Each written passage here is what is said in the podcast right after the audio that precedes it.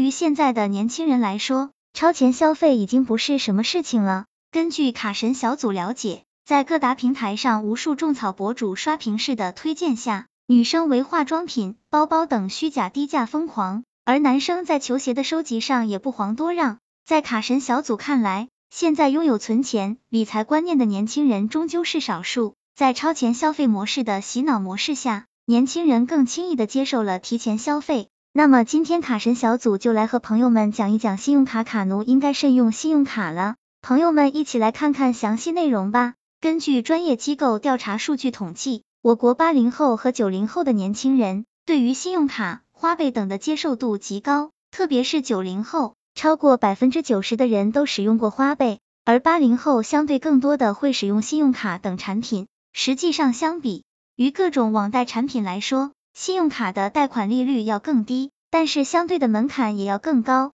因此，有条件的打工人更愿意选择使用信用卡来消费。再加上信用卡的额度更高，很多创业者也会在需要资金周转时使用信用卡。信用卡实际上是从欧美国家流传到我国的。对于这些国家来说，成年人几乎能达到人手一张信用卡的程度，超前消费已经成为了他们当下的社会风气。而我国国民一直以来都坚持到手的才是安全的，直到现在，对于很多中老年人来说，对于信用卡还保持着抵制的态度。相反，我国的年轻人现在基本上是在互联网的熏陶下长大的，对于新事物的接受度更高，对于超前消费也没有太大的警惕之心。再加上各种消费主义的洗脑之下，对于名牌奢侈品的向往之情更高，因此超前消费和分期还款就成为了低收入者能满足消费欲望的最简单的途径了。再加上信用卡有着比较长的免息期，一般为一个月，最长五十天左右，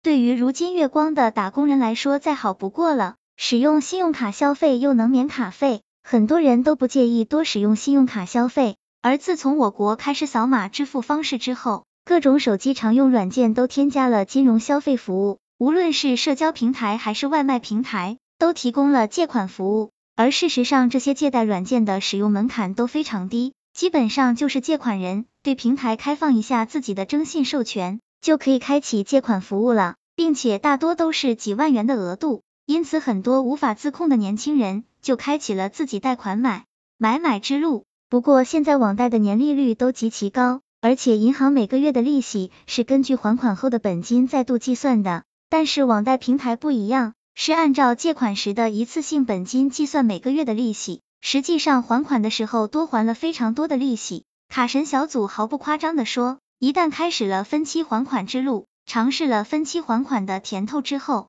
绝大部分人都无法控制自己的购买欲望，最终走上了以贷养贷之路。很多人开始只是借了几千元，最终利滚利到几万元甚至几十万元的事例已经不胜枚举。而直到还不完的那一天，很多人就自我放弃，反正已经还不起了，就索性不还了。我国现在的信用卡持有者足足有七点六六亿人，而逾期没有还的金额就已经超过了九百亿元，可以看出银行的坏账率有多高。因此，银行也对这种欠钱不还的行为异常痛恨。央行制定了两项新的规定，遏制这些情况的发生。首先，银行取消了客户对于自己信用卡的利率上限和下限的管理。这一条的意思就是，日后所有银行发行的信用卡的上限和下限额度的管理都是由银行决定。不过，这一条对于客户来说未必是一条坏消息，因为如果一家银行想要以调高利率来赚钱的话，就总有银行为了吸引客户而保持现有的利率，甚至调低利率。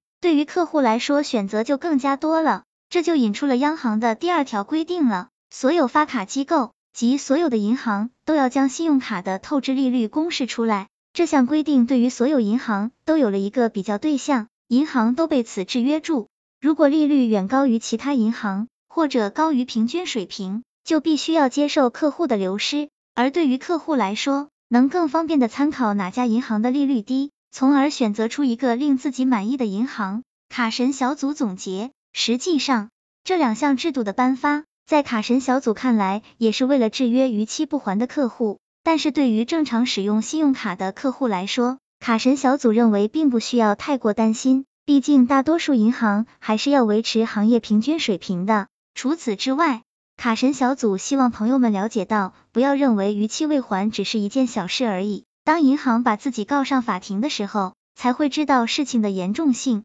因此，我们普通消费者还是要量入为出，适度消费，不要被提前消费透支自己的未来才好。朋友们说是不是？希望这个资料对朋友们有所帮助。